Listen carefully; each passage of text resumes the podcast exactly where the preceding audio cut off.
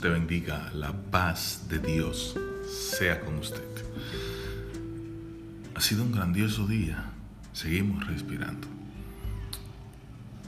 En estos días hemos estado tratando esta historia de este hombre, que para la vista del hombre era casi perfecto. Proyectaba una imagen intachable las personas cuando tenían necesidad de oración iban para donde él, porque aparentemente era un hombre de Dios. Y dijimos que ese hombre un día decidió orar al Señor y en esa ocasión escuchó la voz de Dios por primera vez audiblemente y que Dios le había dicho, tu mujer, tu esposa, también me ora.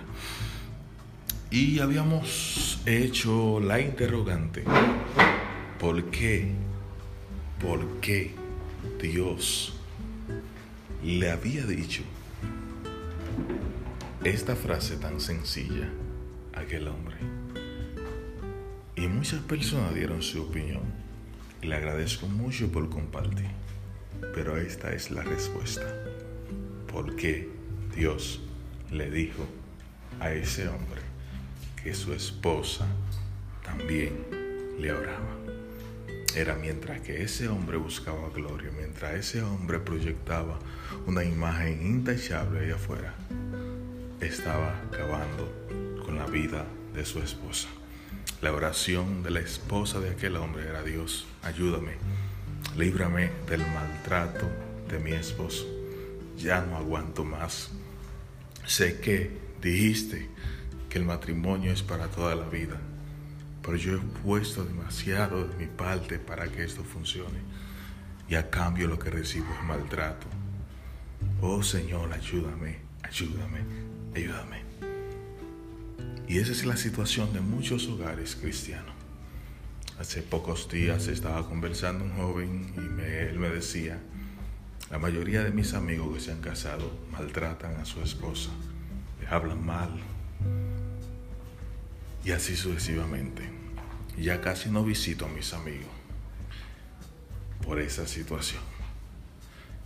Y eso es lo que está pasando en muchos hogares proyectamos que somos gente de Dios, que somos hombres de Dios, mientras maltratamos a nuestros seres queridos, lo menospreciamos, lo humillamos y así pensamos que vamos para el cielo.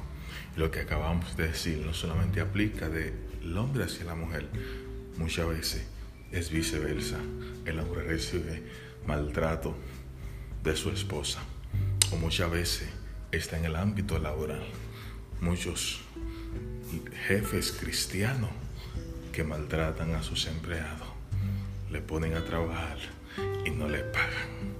Mi hermano, esa es la palabra que Dios tiene para ti en esta noche. Tu empleado también me ora. Tu esposa también me ora. Tu esposo también me ora. Así que tal vez a la humanidad, a los hombres, tú puedes engañar, pero a Dios jamás te puedes burlar.